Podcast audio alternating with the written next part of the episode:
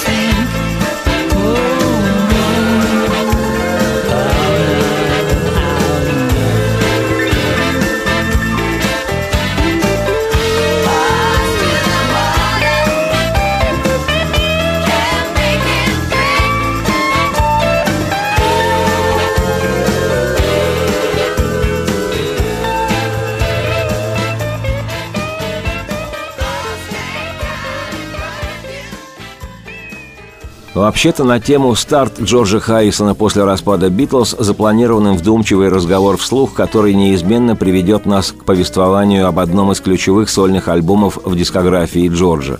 Но поскольку задача эта всеобъемлющая и разговор предстоит не быстрый и даже детальный, то Прежде чем температура будет достаточной, чтобы дойти до, собственно, альбома, о котором пойдет речь, я буду сам себя прерывать и предлагать ту или иную из песен в самых разных версиях, электрических ли, акустических, которые у Харрисона к определенному моменту скопились. Позже объясню почему.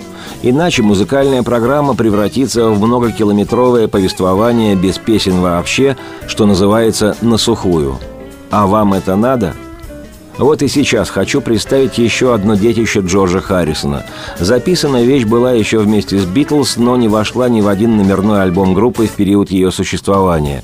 В архиве студии «Эбби Роуд», где музыканты готовили практически все свои работы, запись эта пылилась вплоть до 1995 года, когда под вывеской «Антология» в свет вышли три двойных альбома битловских черновиков, репетиционных записей и не пригодившихся для пластинок студийных версий самых самых разных произведений, как известных, так и неизвестных. Песня, над которой Джордж кропотливо работал с «Битлз» в 1968 году во время записи материала для белого альбома.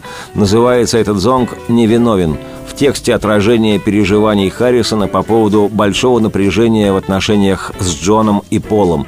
Это к ним Джордж Харрисон обращается с фразой из судебного лексикона «Невиновен, not guilty».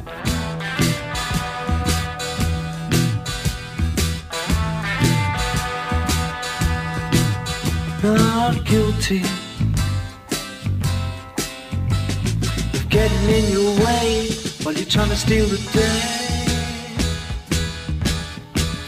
Not guilty,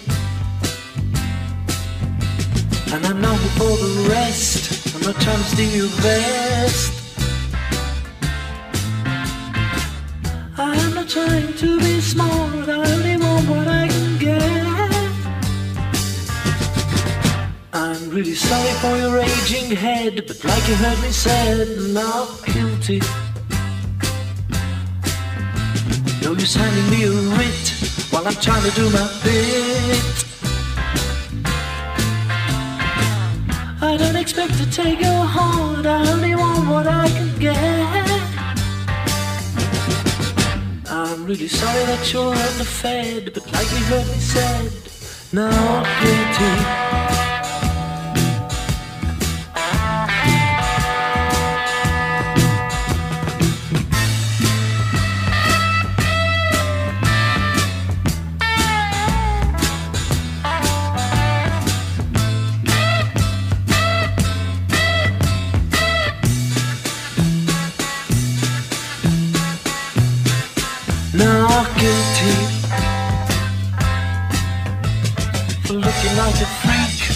Not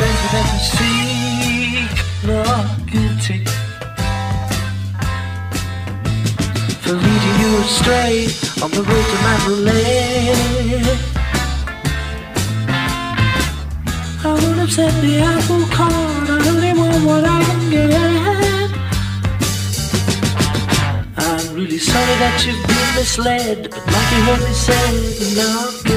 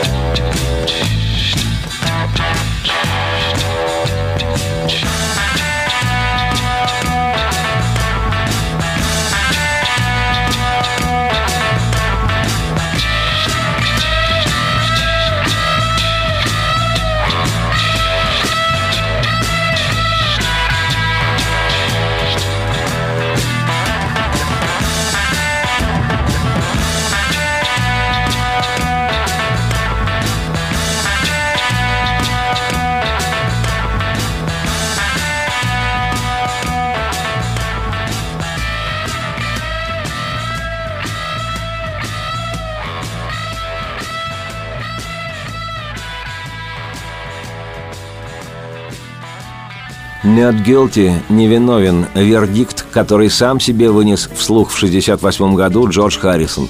Насчет кропотливости работы над песней. Во время записи в августе 1968 года в один день было сделано 46 попыток записать ритм-секцию этой песни, то есть барабаны, бас, гитару и электропиано. А в другой день еще 55 дублей, после чего битлы еще два студийных дня посвятили этому произведению Джорджа. Сначала предполагалось, что Not Guilty расположится на белом альбоме, потом, год спустя, на альбоме Эбби Роуд. Но ни там, ни там места песни не нашлось. Хотя, на мой взгляд, она сильнее как минимум одной из тех четырех песен Джорджа, которые попали на белый альбом – Not лежала без движения до начала 1978 года, пока Джордж опять не принялся над ней колдовать, и спустя 11 лет в более изысканной аранжировке в 1979 году она появилась на сольном Харрисоновском альбоме, который незатейливо был назван «Джордж Харрисон», что, как нетрудно догадаться, переводится как «Джордж Харрисон». К моменту уже полного распада «Битлз» весной 70-го года у Харрисона набралось около 20 незаписанных песен. С одной стороны, вроде бы не так уж и много, если учесть, сколько было записано группой из 62 -го года. Но и не так мало, если вдуматься. Сочинить красивую и не бестолковую песню – это не на лыжах с любимой кататься – Некоторые из таких вещей и вовсе остались в варианте демозаписи, когда без участия других музыкантов Джордж записывал накопившийся материал, не переработанный позже и не вошедший ни в один номерной альбом сольного периода «Экс-Битла». Записи эти были опубликованы годы спустя на бутлегерском альбоме «Beware of Apeco». Одна из них «Cosmic Empire». «Космическая империя». Время записи этой песни сразу после распада «Битлз», когда Джордж затеял запись сольного своего альбома, речь о котором не сейчас.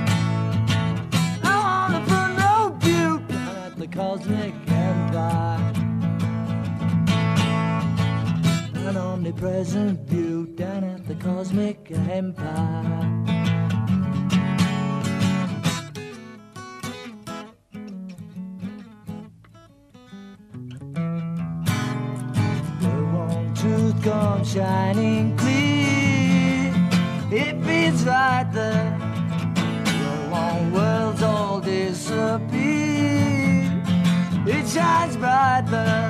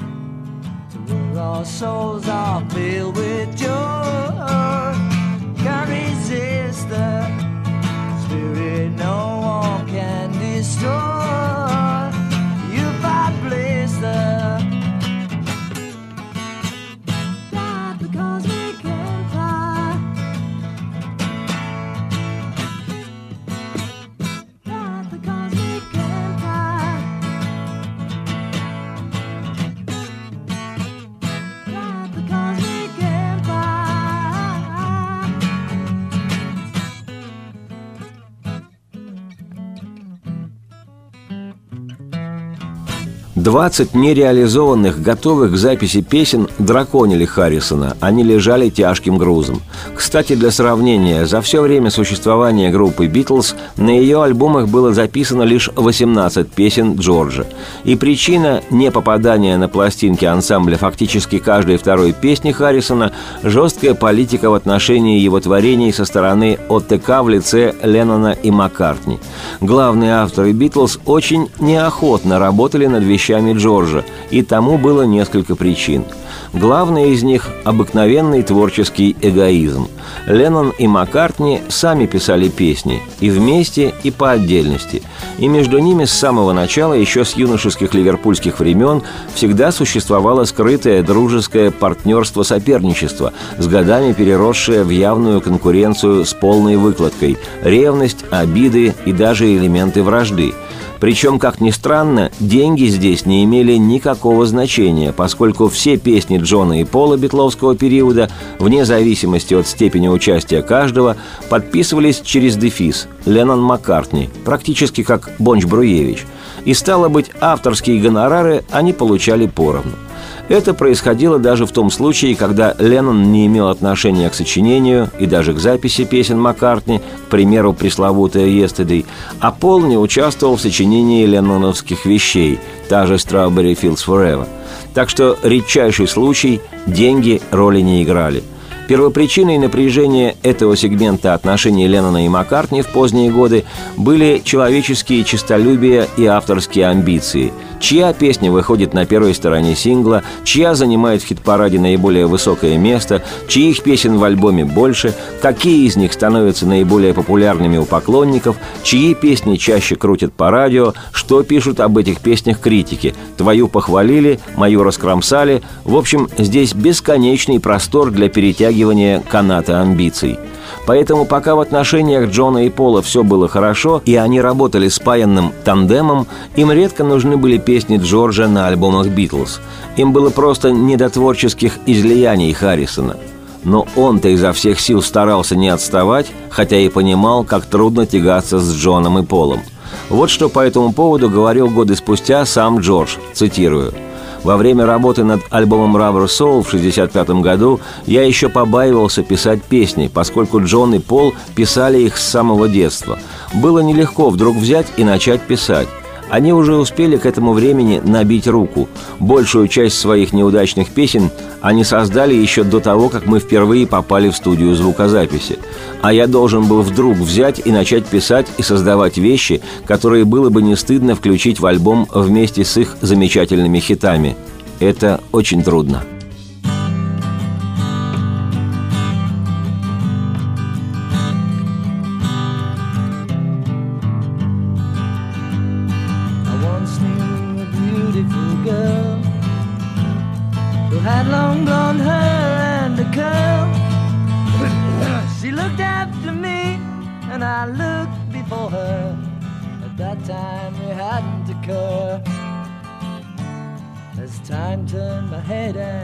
Mind, the pleasure seemed harder to find. But then it was such that I knew far too much. I stay home and slowly unwind. And I look out the window and see. Look out the window and see. I look out the window and see. But I get the it doesn't see me.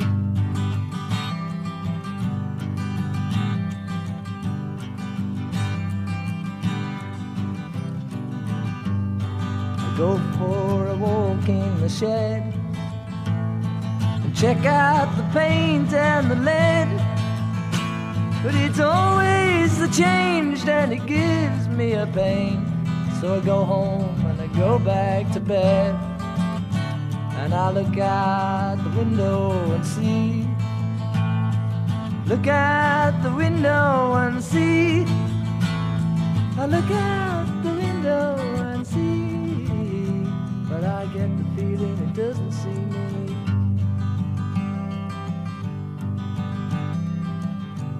Впервые авторство Харрисона отмечено в инструментальной композиции «Beatles Cry for a Shadow» – «Игра слов» или «Мольба о тени» или «Плач по одному из Shadows» группы успешного поп-певца Клиффа Ричарда, которого битлы на начальном этапе не любили за его аккуратненький имидж и высокие места в национальном хит-параде, и которого считали поэтому своим главным в Британии конкурентом – «Cry for a Shadow» – инструментальную вещицу Битлз сочинили в 1961 году, еще в гамбургские времена, когда записывались в качестве аккомпанирующей группы для английского же музыканта Тони Шеридана. Это первая оригинальная композиция Битлз, запись которой была сделана на профессиональной студии, и единственная вещь, авторство которой приписано Харрисону и Леннону. Причем сквозь партию соло-гитары 18-летнего еще Джорджа Харрисона проглядывает его явное желание младшего брата стать для крутого парня Джона Леннона таким же соавтором, каким к тому моменту уже был для лидера Битлз Пол Маккартни.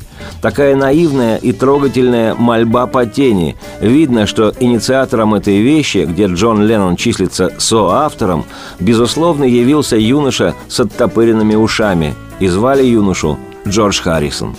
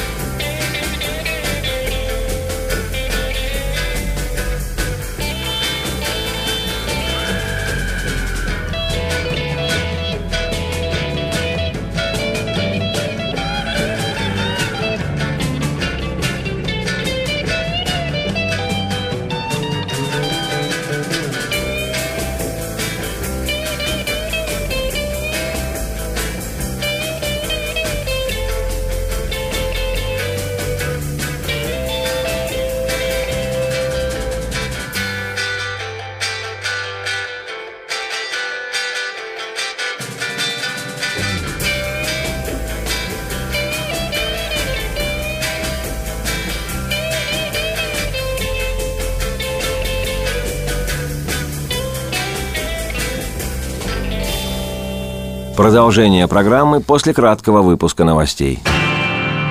Вечер трудного дня. Еще раз приветствую всех. Меня зовут Олег Челап, и это программа «Вечер трудного дня», посвященная музыке и жизнедеятельности легендарного английского ансамбля «Битлз». Сегодня сказ о том, как не просто шел к своему сольному песенному творчеству самый младший из «Битлз», гитарист группы Джордж Харрисон. Зато в какого автора в итоге вырос –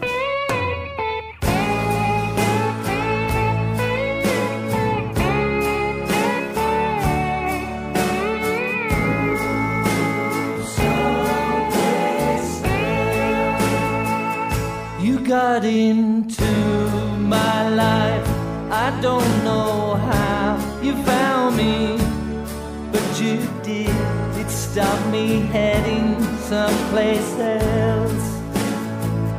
Took me a while to say, wish you belonged to me. But now I'm sad like I never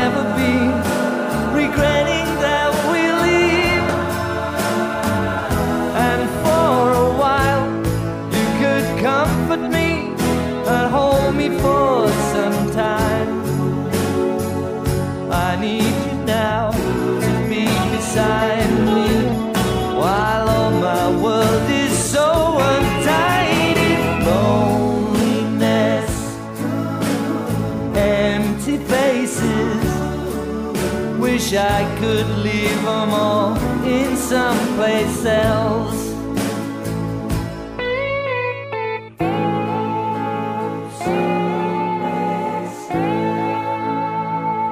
I hope you won't let go.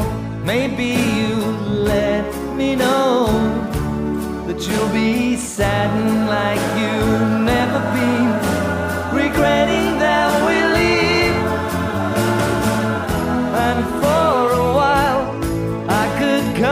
you and hold you in my mind.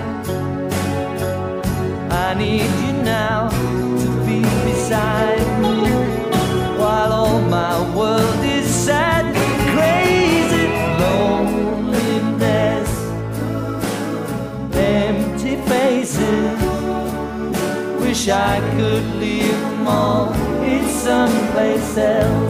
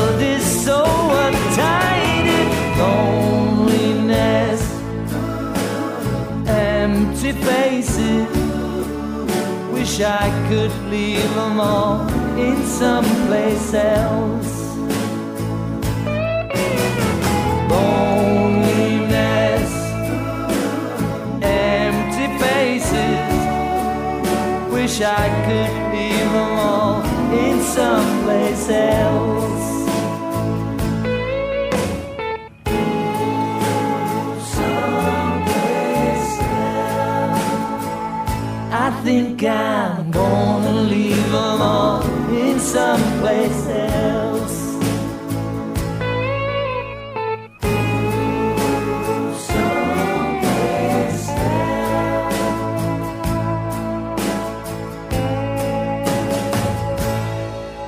Еще одна причина, по которой песни Харрисона не часто попадали на альбомы «Битлз». И Джон, и Пол относились к нему как к младшему. Джон был старше Джорджа почти на два с половиной года, Пол на восемь месяцев. У Пола с Джорджем, казалось бы, разница небольшая, но с Полом больше общался Джон, лидер, а это задирало подбородок 14-летнего Пола Маккартни в отношениях с 13-летним Джорджем. В том возрасте, когда они начинали группу в 14-16 лет, разница в год, два, два с половиной была очень существенной, а потому на протяжении всего периода отношений Джордж оставался младшим. Так младшие братья донашивают одежду старших, знаю по себе. Джордж сам уже в возрасте за 50 с иронией говорил по этому поводу, что когда он познакомился с Маккартни, Пол был старше на 8 месяцев. «Он и сейчас старше меня на 8 месяцев», — усмехнулся при этом Джордж, давая понять, что Маккартни во все времена доминировал в их отношениях на правах именно старшего – Та же песня, только в утяжеленной аранжировке, была и в отношениях Харрисона с Ленноном. А потому во времена «Битлз», тем более в сочинительском отношении, Джон и Пол не считали Джорджа себе равным и рассматривали его песенный материал лишь в трех случаях. А. Или после гастрольного тура нужно было по контракту срочно выпускать пластинку, песен Леннона Маккартни не хватало, а песни других артистов уже после альбома «Help» группа решила больше не записывать, это в основном средний период деятельности «Битлз», охватывающий время с осени 65 по осень 68 -го. Либо «Б» и это больше относится ко временам заката группы. Харрисон, уже чувствуя себя полноправным автором, начинал откровенно бунтовать, требуя большего места на очередном альбоме, либо В. Джордж приносил стопроцентный хит, или же просто песню, которая явно могла войти в золотой битловский фонд. Это тоже касалось последних полутора лет группы, и, честно говоря, случалось не так, чтобы часто. Эпизод с песней «Something», ставший после Маккартневской «Yesterday» самой большой коммерческой удачей «Битлз», или с шедевральными «He Come the Sun» и «While My Guitar Gently Weeps» лишь исключение из правил.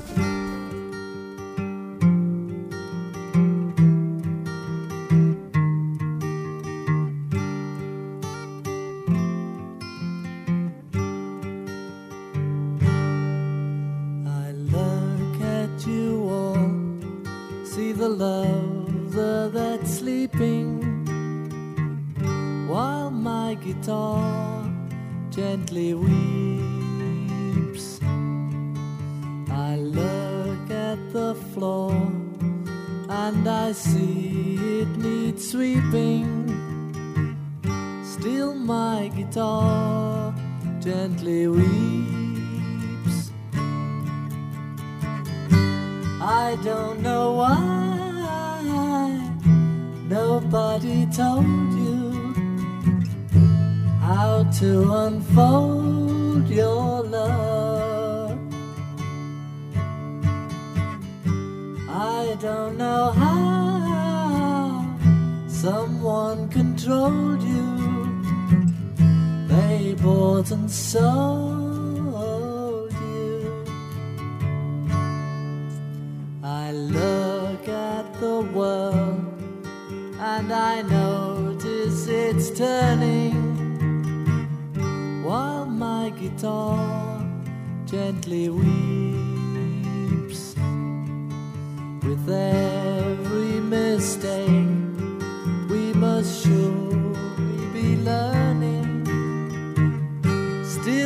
my guitar gently weeps.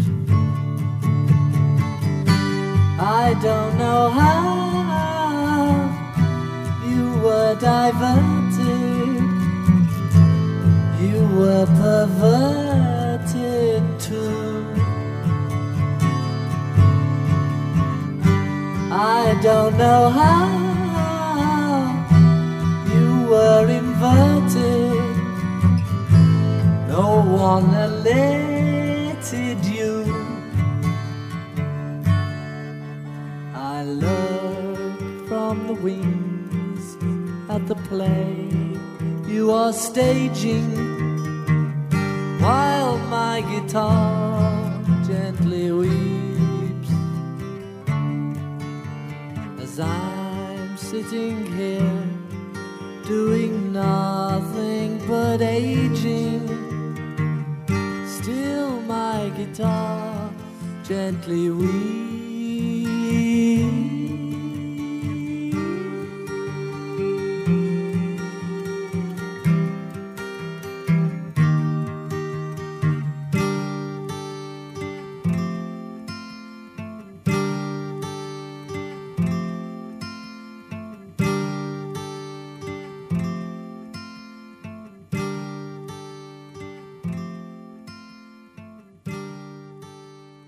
While my guitar gently weeps, пока моя гитара нежно плачет. Демо-версия песни удивительно красивой и очень значимой в творческой судьбе Харрисона. Именно после этой песни его всерьез стали рассматривать как вполне сложившегося автора. Хотя и не без парадокса. Над этой песней, предназначавшейся для белого альбома, ни Леннон, ни Маккартни работать не хотели. К большому огорчению Джорджа потому что он понимал, что песня удалась и стоит того, чтобы с ней поработать в студии.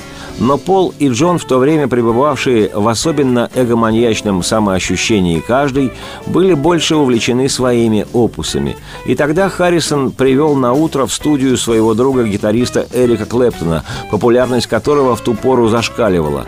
На стенах лондонских домов красовались надписи «Эрик Бог».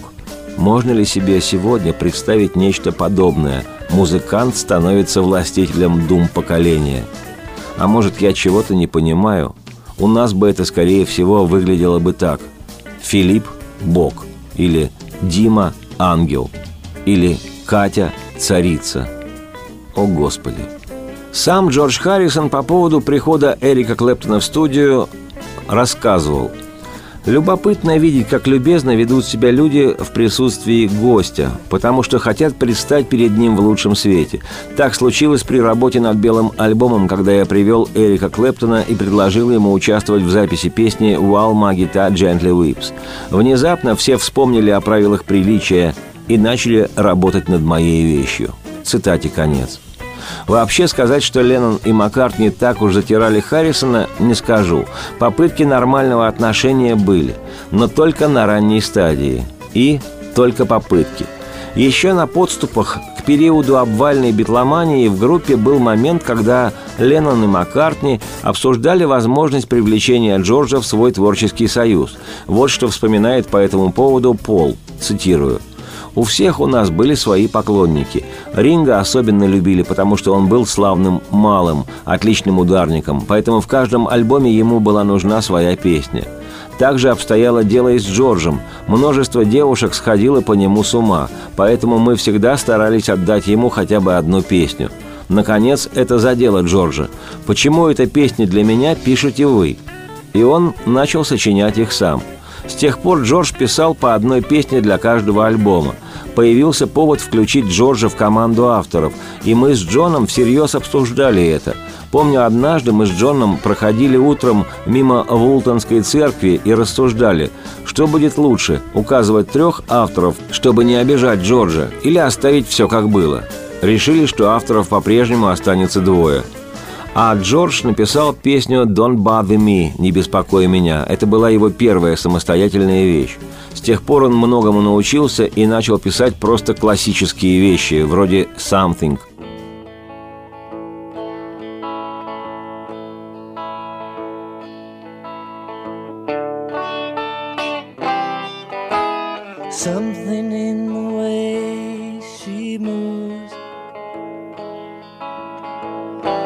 Attracts me like no other lover. Something in the way she woos me. I don't want to leave now. You know I believe in how.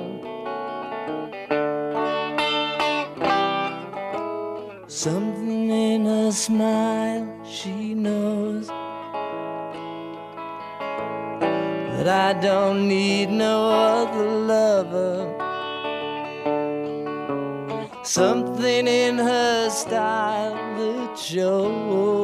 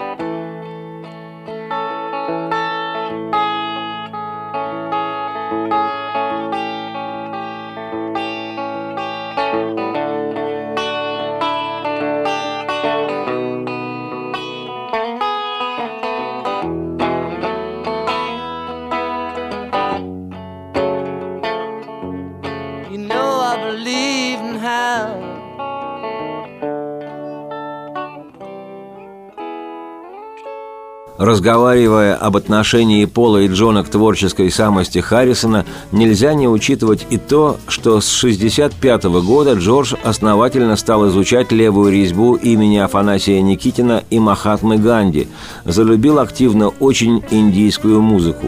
И потому некоторые из песен Джорджа с ситарными звуками в основе, попавшие на несколько битловских альбомов в серединно-предзакатный период группы, были, конечно, некой экзотикой и даже умножали интерес к творчеству Битлз, но совершенно очевидно, что британская, европейская группа не могла большими партиями предлагать аудитории песни с индийскими специями «Все хорошо в разумных количествах». Да и говоря откровенно, песни у Харрисона при всей моей любви к его творчеству по-хорошему стали получаться лишь года с 65-го с альбома «Rubber Soul», и то очень постепенно, так что Маккартни и Леннона по-своему можно понять. Но когда Джордж уже мог что-то предлагать стоящее, которое иной раз пусть и вызывало вопросы другого толка, много в песне религии или уж слишком напоминает это известный хит семилетней давности, но тем не менее это стоящее, то по инерции песни Харрисона не проходили ленноновско-маккартниевский портком. И тогда Джордж отдавал свои песни другим артистам. Так великая песня «Something» еще до выхода этой записи на альбоме «Битлз» была отдана певцу Джо Кокеру, и в его исполнении едва не вышла раньше авторской версии – так же случилось и с еще одной известнейшей песней Харрисона «My Sweet Lord» уже в постбитловский период. Об этой вещи вообще можно говорить часами. История у нее многолетняя и многочастная, чтобы не сказать многострадальная. И когда-нибудь в подробностях я все расскажу. Но сейчас не об этом – Сейчас о том, как Харрисон не от хорошей жизни раздавал свои незаписанные, нереализованные песни другим артистам. И те их пели. Пели как могли. Билли Престон с негритянскими акцентами и приспособлениями.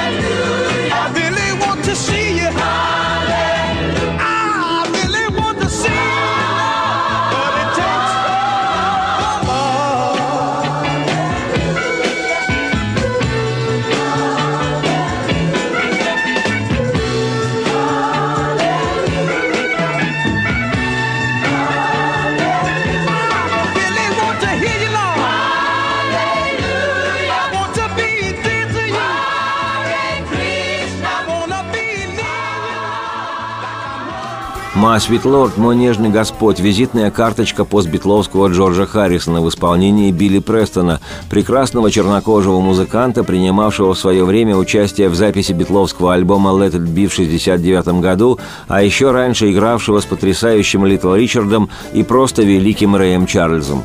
Песня Харрисона «My Sweet Lord» в исполнении Престона вышла синглом в начале сентября 70-го года, когда группы «Битлз» уже давно не было. Харрисон даже был сопродюсером записи Билли Престона, но и сам записал эту песню для своего первого в постбитловской истории сольного альбома.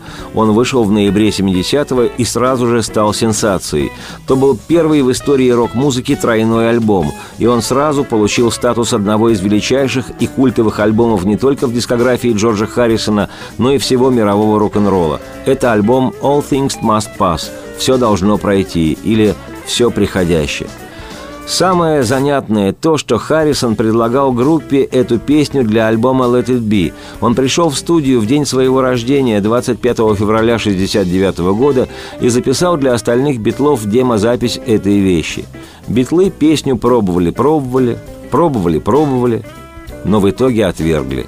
Зато через два года, в феврале 71-го, альбом Джорджа «All Things Must Pass» с заглавной песней возглавил хит-парады по обе стороны Атлантики, чего к тому времени не добивался ни один сольный альбом остальных битлов.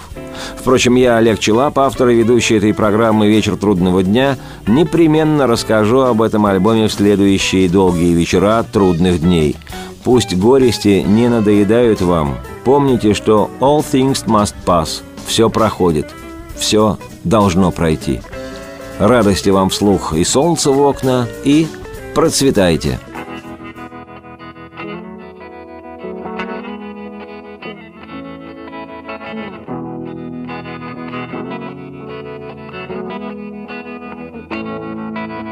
Sunrise doesn't last all morning. Cloudburst doesn't last all day. Seems my love is up and has left you with no warning. It's not always been this great. All things must pass. All things must pass away.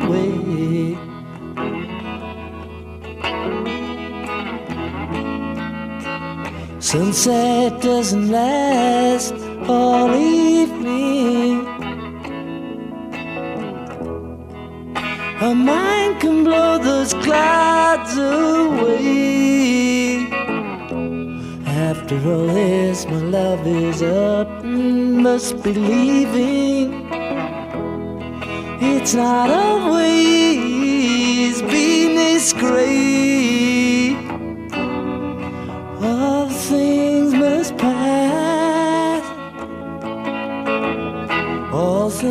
Things must pass away.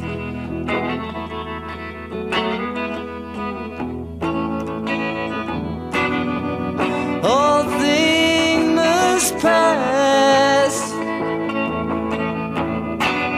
None of life's strings can last. So I must be on my way. Face another day. Our darkness only stays at night time. In the morning it will fade away. Daylight is good at arriving at the right time. It's not always gonna be this great. All things must pass. All things must pass away. All things must pass. All things must pass away.